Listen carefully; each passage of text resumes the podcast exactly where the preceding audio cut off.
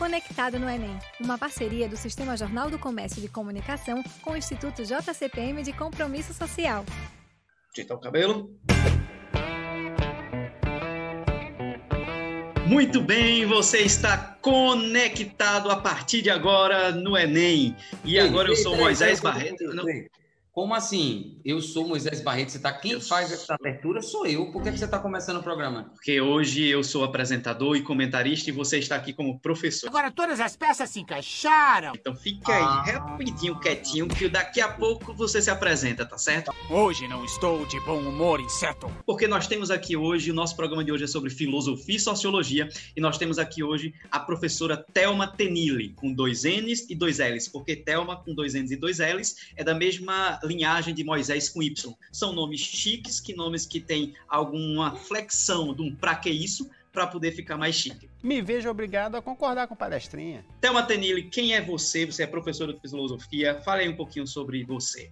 Olá, gente, é isso mesmo. Thelma Tenille, com dois N's, dois L's, que é para ficar mais chique. Sou professora de filosofia, formada em filosofia, e leciono. Estou na sala de aula desde desde o meu primeiro período da faculdade, que foi um desafio para mim, né? Porque quando eu fiz o ensino médio, e foi justamente na época que vocês fizeram também, não tinha é, é filosofia, né? Então eu praticamente vim descobrir o que era filosofia já na faculdade. Uhum. E ao mesmo tempo que eu estava aprendendo, eu tinha que passar para os meus alunos, porque, porque foi justamente quando a filosofia passou a ser obrigatória, né? No ensino médio. Mas que foi muito bom, porque à medida em que eu ia aprendendo, né, eu ia transmitindo. E uhum. o mais importante foi a, a, minha paixão, né? Eu conseguia transmitir, eu estava encantada, estava encantada com a filosofia, e esse encantamento, de uma certa forma, acabava. É, é, eu acabava encantando também, né? Por conta, eles, queriam, eles tinham curiosidade para saber por que, que eu estava apaixonada pela filosofia. Então foi muito bom muito bom porque uma forma da gente aprender é justamente transmitindo, né, passando. E a filosofia, como ela parte de, de problemas, é uma disciplina que abre muito, né, para as questões atuais, é, para os problemas que nós estamos uhum. vivendo no momento. Então, acabava despertando o interesse dos alunos. E Túlio Aquino, você que era o apresentador até semana passada, que a partir de hoje sou eu, é tipo um, um, um, golpe. Não, na verdade, semana que vem Túlio volta de novo. Mas é o seguinte: é, você é professor de sociologia, é isso mesmo, Túlio Aquino? Você é professor de sociologia? Perfeito, Moisés Barreto. Na verdade, a minha formação é de história, né? Sou professor de história, formado em história, só que ao longo desses 11 anos aí que eu estou lecionando, é, a gente acaba assumindo determinadas disciplinas porque muitas vezes não tem uma demanda de professores suficientes, né? Como é o caso de filosofia e sociologia. A gente não tem tanta gente se formando, que é uma pena, né? É, não é um bom sinal que a gente assuma essas disciplinas, né? Inclusive, é muito bom e prazeroso saber que Thelma é formada em filosofia e exerce essa profissão, né? E ela é bacharelada em licenciatura, né? Então, Sim, né? são as duas coisas. Fechou Sim, geral. E eu acabei assumindo essas disciplinas, como por exemplo sociologia, ao longo desses anos. Então, ao longo desses meus 11 anos em que eu estou lecionando, eu dei aula de sociologia no estado, dei aula de sociologia em escolas privadas e também até em universidades. Né? Então, é, não é não é a minha formação, mas graças a Deus eu adquiri uma bagagem ao longo desses anos e a gente está aqui para contribuir, né, com o que a gente aprendeu sobre sociologia, sobre a prova do Enem especificamente sobre a matéria de sociologia. Interessante. E é, em relação assim, vocês falaram um pouquinho das escolas, que às vezes, por exemplo, Thelma começou a dar aula logo quando estava ainda na faculdade, Túlio começou a dar aula de sociologia porque faltava mão de obra, geralmente bota o pessoal de história.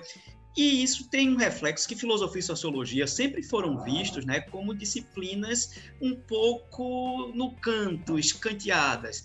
O pessoal tira até onda nas salas de professor, diz que é submatéria, né? Diz, não, essa é submatéria. Os, os meninos dizem, não, não reprova. Sendo que, recentemente, e principalmente para o Enem, essas disciplinas ganharam uma força muito maior e aqueles que estão subestimando, cuidado, viu? Então, assim, quero saber de vocês, por que, que as pessoas não devem subestimar a filosofia e sociologia e por que, que elas estão equivocadas em achar que é uma matéria menos importante que as outras?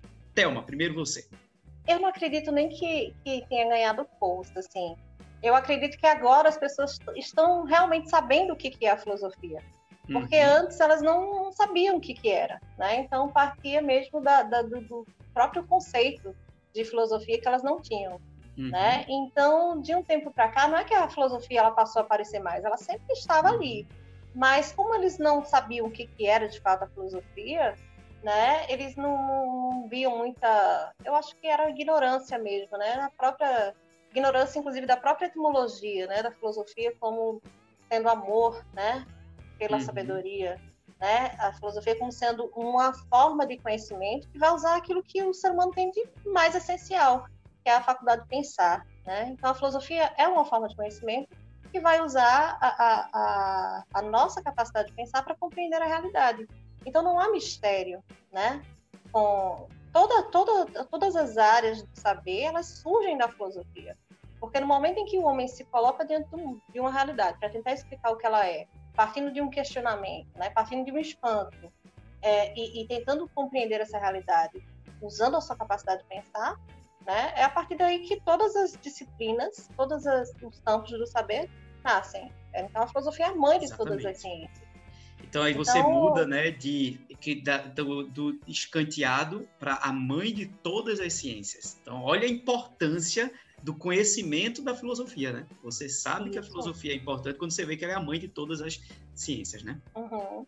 Maravilha. Túlio Aquino, para você, sociologia. Por que, que as pessoas não devem escantear a sociologia?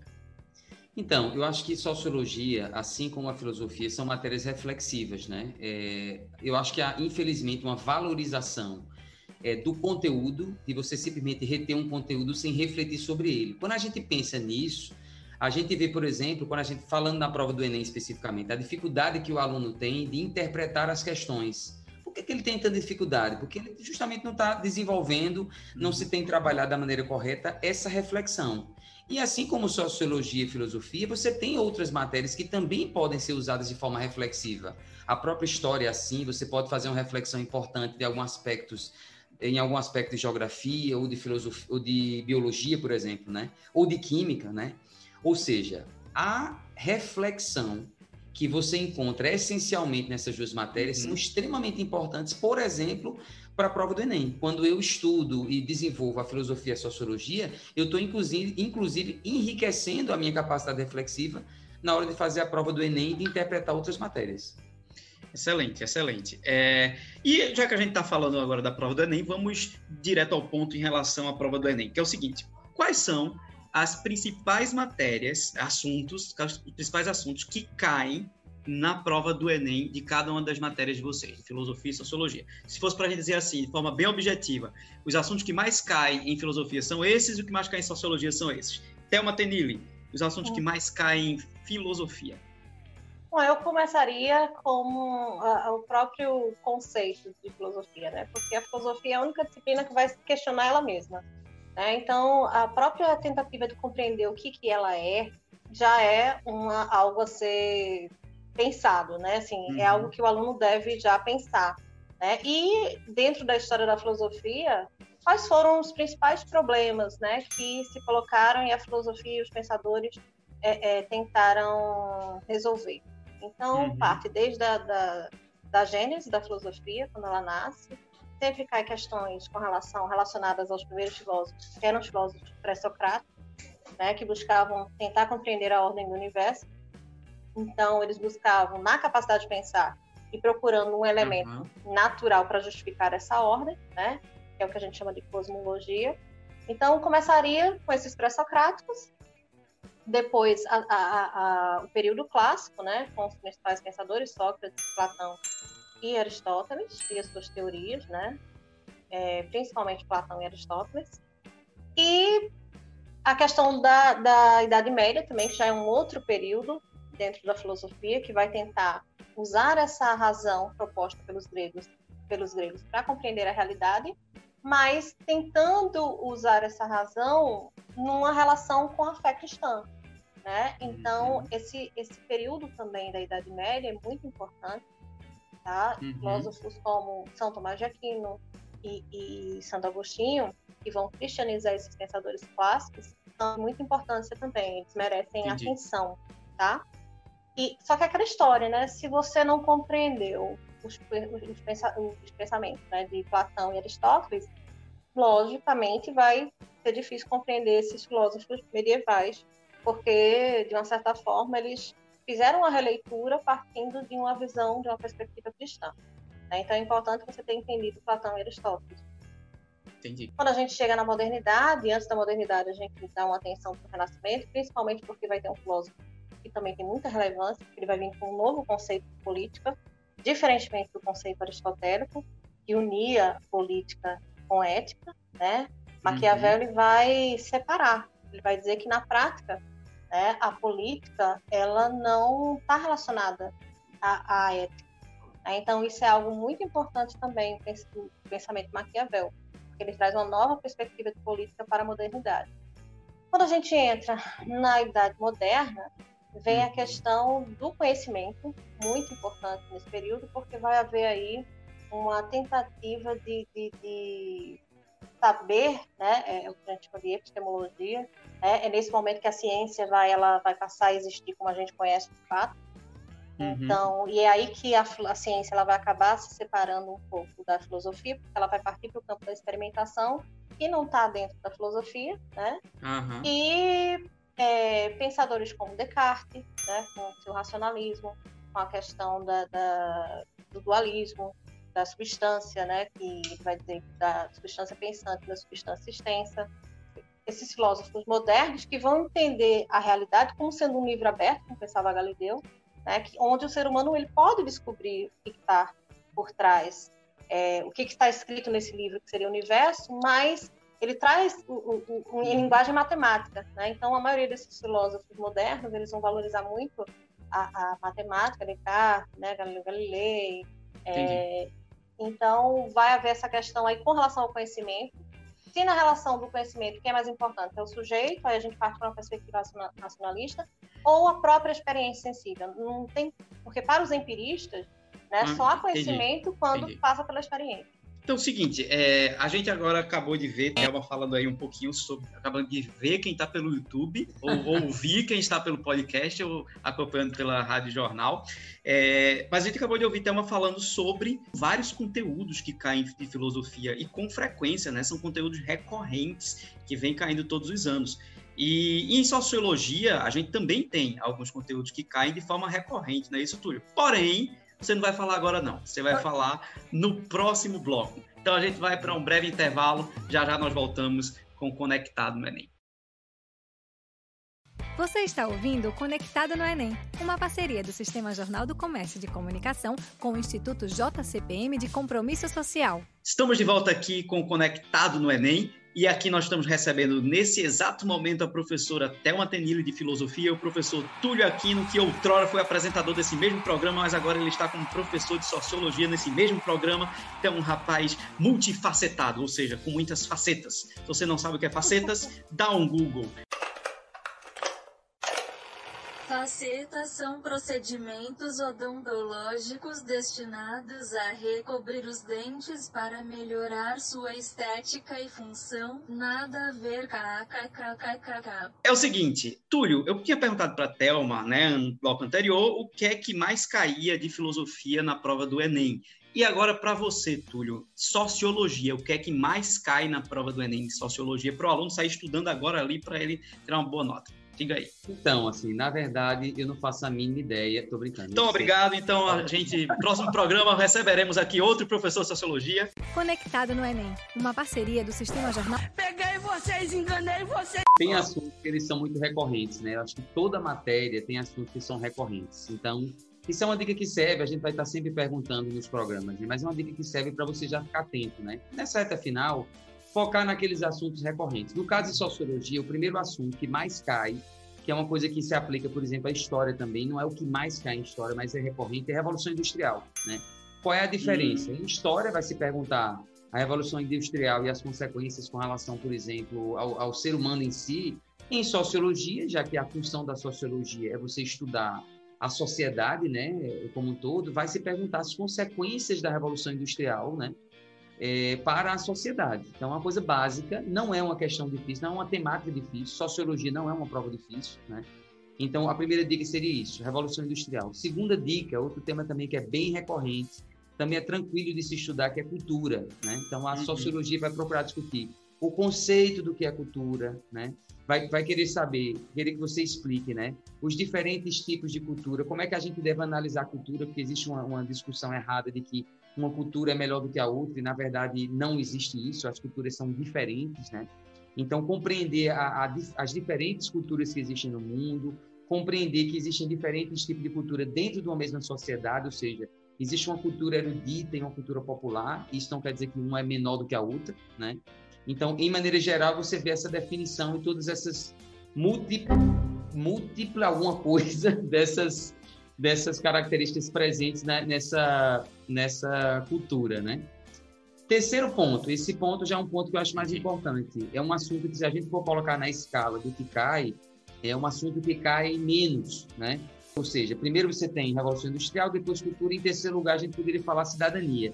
Esse assunto eu acho que é um assunto mais importante, porque cidadania é mais complexo, eu noto que os alunos conhecem menos sobre isso, e por isso é uma dica importante aí para você focar mais, né?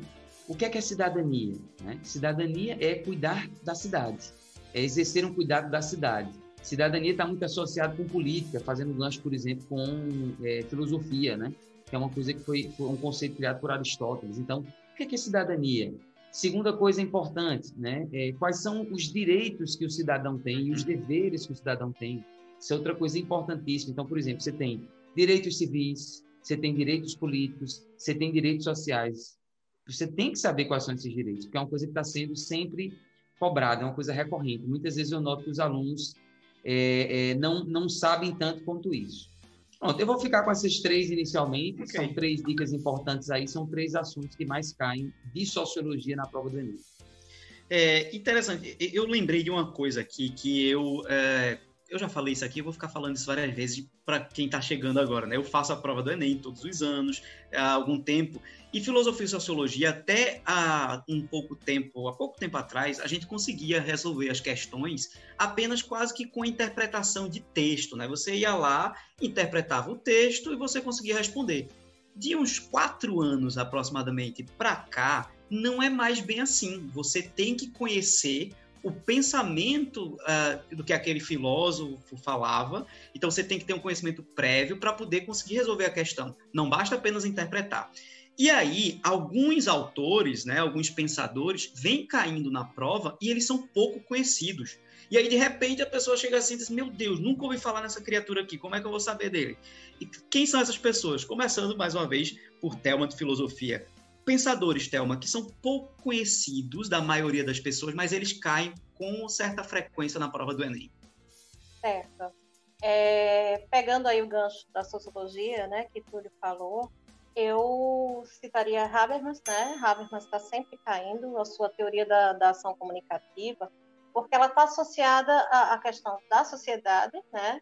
Traz dentro do aspecto da, da filosofia a ética, né? A preocupação da ética com a moral e dentro do campo da, da sociologia também com a questão do diálogo, né? É, então ele é um pensador que é considerado um pensador racionalista, mas que vai partir de uma ideia de verdade baseada no diálogo, né? Então uhum. entra também aí a questão da autonomia do sujeito, aí vem aí a questão da cidadania, né?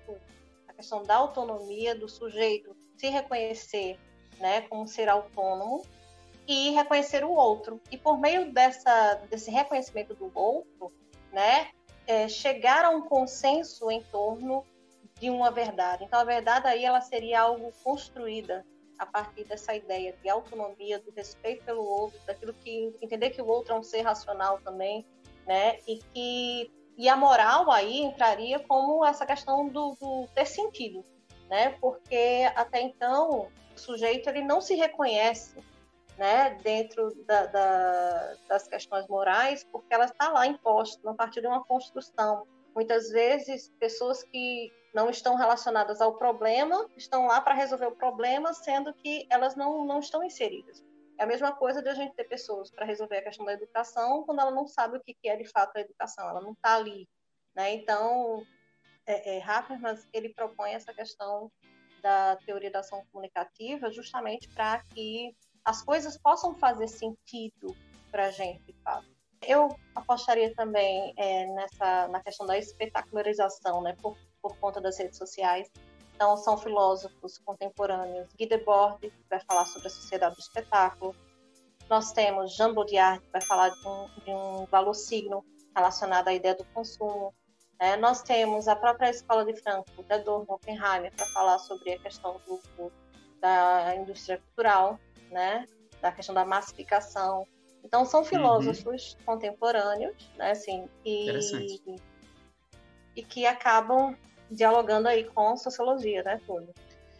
Túlio, já que dialoga com sociologia e a gente está puxando mais gancho do que o próprio Capitão Gancho, puxa o gancho e diga aí, é, o que é que cai de sociologia que geralmente o povo não dá tanta importância, mas está lá na prova? Bom, você, você mudou a pergunta, né? Eu, eu, pensei que você ia perguntar dos autores, mas eu vou começar... Não, autores, autores também. Não, eu, autores, eu, eu, eu, eu, falo dos dois, não tem problema não. Aqui, o que eu estou querendo brincar, dizendo, eu me programei para responder isso e vou ter que reprogramar de novo, né?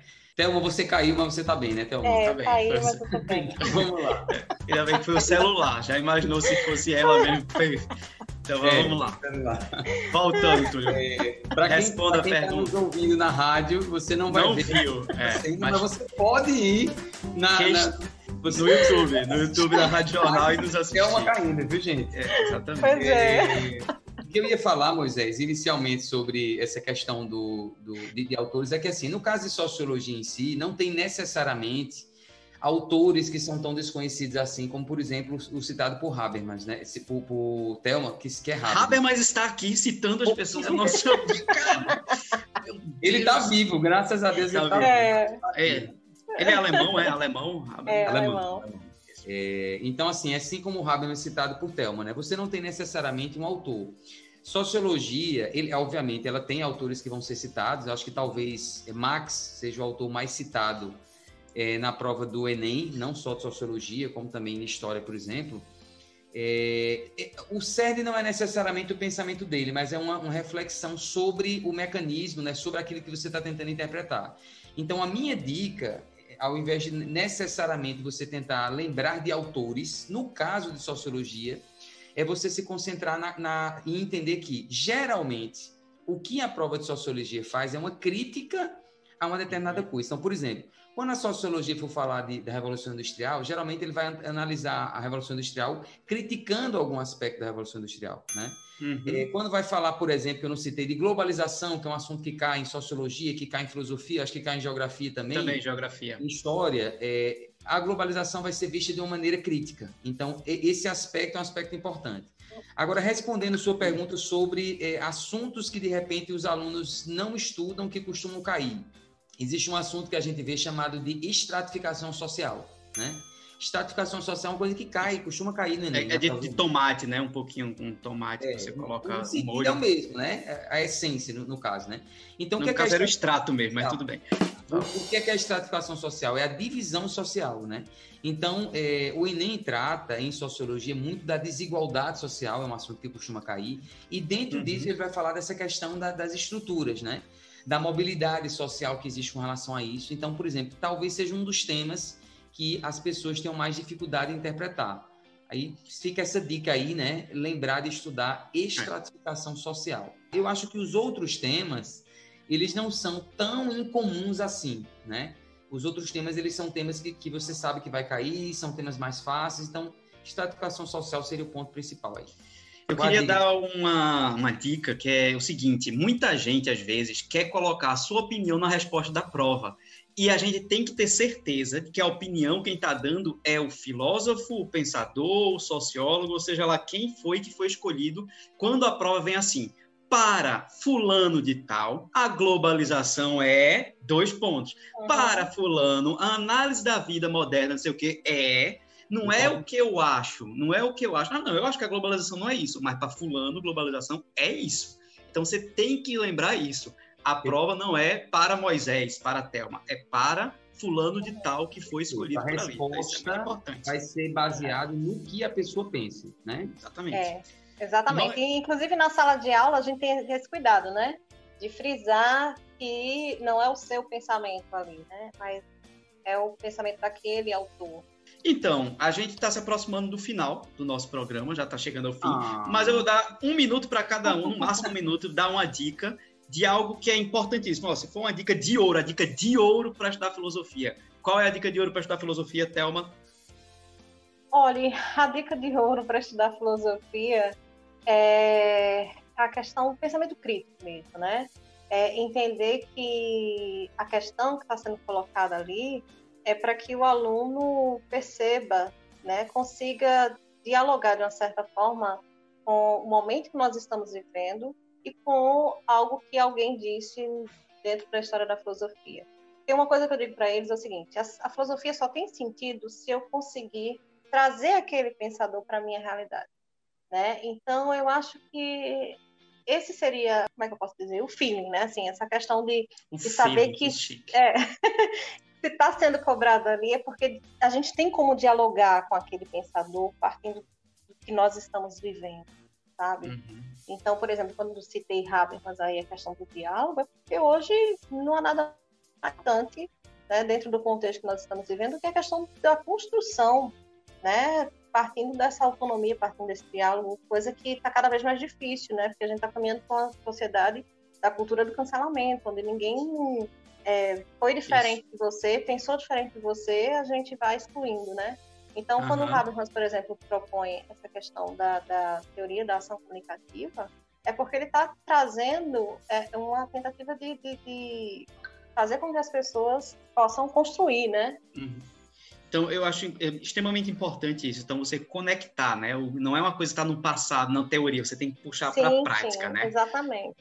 Túlio Aquino, Sociologia. Dica de ouro de Sociologia para a gente encerrar com a sua dica de ouro. Dica de ouro de Sociologia. É você sempre procurar refletir sobre o que é aquele tema, né? Então, por exemplo, o que é que é ou quando ou como ocorreu, né? Como ocorreu a evolução industrial? O que é que é cultura? O que significa ideologia? Então, você perguntar o que é ou como surgiu. E a mais importante que vem depois, que tem a ver com sociologia, é quais são as consequências, né? Então, como a Revolução Industrial alterou a sociedade? Né? Como o conceito de cultura, muitas vezes errado, vai alterar a percepção e o comportamento social? Né? É, como a ideologia vai fazer com que os, os seres humanos se movam dentro da sociedade? Então, esses desdobramentos, eles são mais importantes, necessariamente, do que você lembrar de determinados nomes de autores. Isso, no caso, é sociologia, beleza? Basicamente, uhum. a dica de ouro é essa. Se você fizer isso, você consegue, sim, é, se dedicar ao assunto e resolver bem as questões relacionadas à sociologia. Excelente. Muito bem, como diria Túlio Aquino, muito bem, muito bem. Estamos encerrando a edição de hoje, o episódio número 4. E semana que vem, Túlio volta para a apresentação, eu volto para o meu papel de comentários. Então, um grande abraço, Thelma. Tchau, tchau. Tchau, gente. Obrigada. Foi um Até prazer. A próxima, pessoal. Até a... Peraí, Túlio, deixa eu dizer. Um grande abraço, Túlio. Tchau, tchau. Agora pode dizer. Um abraço, até a próxima, pessoal. Pronto, estamos tchau, encerrados. Gente. Tchau, tchau. Um grande abraço, até semana que